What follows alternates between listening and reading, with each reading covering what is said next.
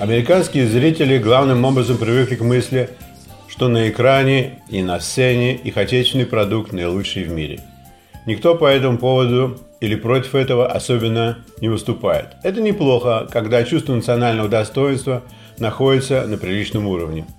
И мейнстрим общество радуется своим фестивалям театра, музыки и кинематографии, кроме которых существуют всякого рода независимые малые сабкультуры. Но все это для них свое, американское. Если, скажем, где-нибудь в Европе проходит фестиваль чего-нибудь, то знают о нем только те, кто в этой теме или близок к ней. Иногда на кинофестивале отсылают американские фильмы. Чаще всего это ленты, которые получают известность исключительно потому, что они побывали на фестивале. Это наверняка не кассовые ленты. Американский зритель узнает о них, как бы между прочим, да и то, если их создавал какой-нибудь Вуди Аллен или в них играл кто-нибудь из знаменитостей. Для тех, кто в теме, существуют декады фильмов других стран, проходящие в паре центровых кинотеатров. Очередей на просмотре нет. Показательно хорошие иностранные фильмы, однако, всегда достигают профессиональных лекций в универах, но крайне редко попадают в прокат. Еще реже они бывают дублированы. Главным образом они идут с титрами, которые любят читать только истинные энтузиасты.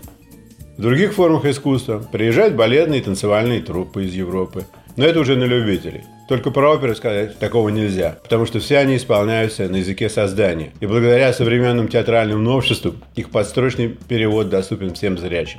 Оперы очень ценятся. Постановка их дорого, и поэтому и билеты. Итак, на фоне всего вышесказанного, увидеть рекламу на французский драматический спектакль мне было в диковинку. В рекламе было сказано, что это авангардная альтернативная драматургия – как оказалось, альтернативная драматургия а, может довольно прилично прижать к креслу. Иногда даже в прямом смысле. Когда занавес открылся, то на сцене уже стоял двигатель от самолета «Боинг», который дул в зал с приличными напорами, в зависимости от происходящих событий. Я, глупый, ничего не знал заблаговременно про двигатель, и поэтому запасся билетами в самый что ни на есть четвертый ряд.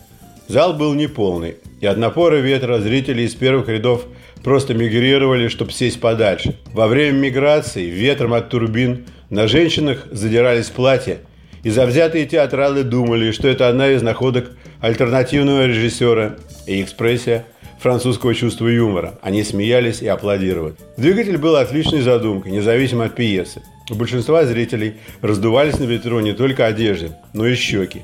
И при голубоватой подсветке, направленной в зал, мероприятие выглядело как собрание троллей. На сцене никто не разговаривал. Не потому, что ума двигателя, а потому, что так было задумано. Пьеса была скорее философская, про французскую жизнь нескольких пар, показанных синхронно в отдельных кабинках-комнатах.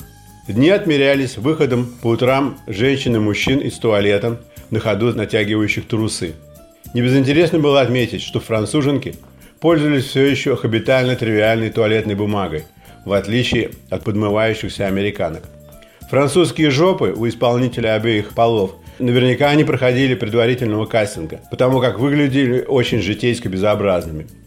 По ходу пьесы было показано, что иногда после работы или даже в обеденный перерыв обычное партнерство персонажей нарушалось и демонстрировался уворованный секс с чужой женой или мужем, синхронно для нескольких пар, и для сравнения позже показывали динамику законного семейного секса.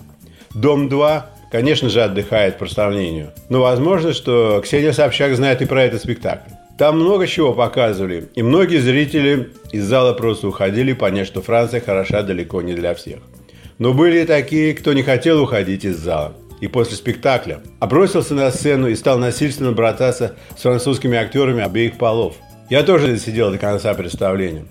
Когда гребаный двигатель выключили, наступила необычная тишина, кто-то тоненько пукнул – но звук услышал весь зал, и многие стали аплодировать еще и этому эффекту. После спектакля и в мужской туалет была очередь, но не к писсуарам, а к зеркалам. Люди приводили себя в порядок и перекидывались репликами о Франции, как о месте, где бы они не смогли жить постоянно, особенно после этого спектакля. Я не сразу нашел себя в зеркале и подумал, что будь я собакой, моей породой был бы Бладхаунд. Театралы знают, какое специальное чувство, когда после спектакля встряхнувшего душу. Она, душа, резонирует в ответ как может. Увиденная пьеса навела на меня мысль отдать очередную историю в хорошие руки, которая идет примерно так. В дом отставного актера, что на улице Вязовой, вселяется имперсонатор звезды отечественного киноэкрана, некто Блузский, который в лучшие свои годы с большим успехом играл злодеев, шпионов и дипломированных изменников Родины. Въезжает он не один, а якобы с медицинской прислугой. Дело все в том, что хотя сам Блузский не молод, но по-прежнему страдает приопизмом геронтофилии. И именно по велению больной головы он и решил въехать в артистическую богадельню. Проходя по коридорам и фойе, он смотрит на черно-белые фотографии бывших актрис в предвкушении близкого знакомства с ними. Медицинская прислуга соображает, как использовать отснятые на камеры припадки приопизма, геронтофилии не только для диссертации, но и для YouTube. Дальше события могут развиваться в нескольких направлениях.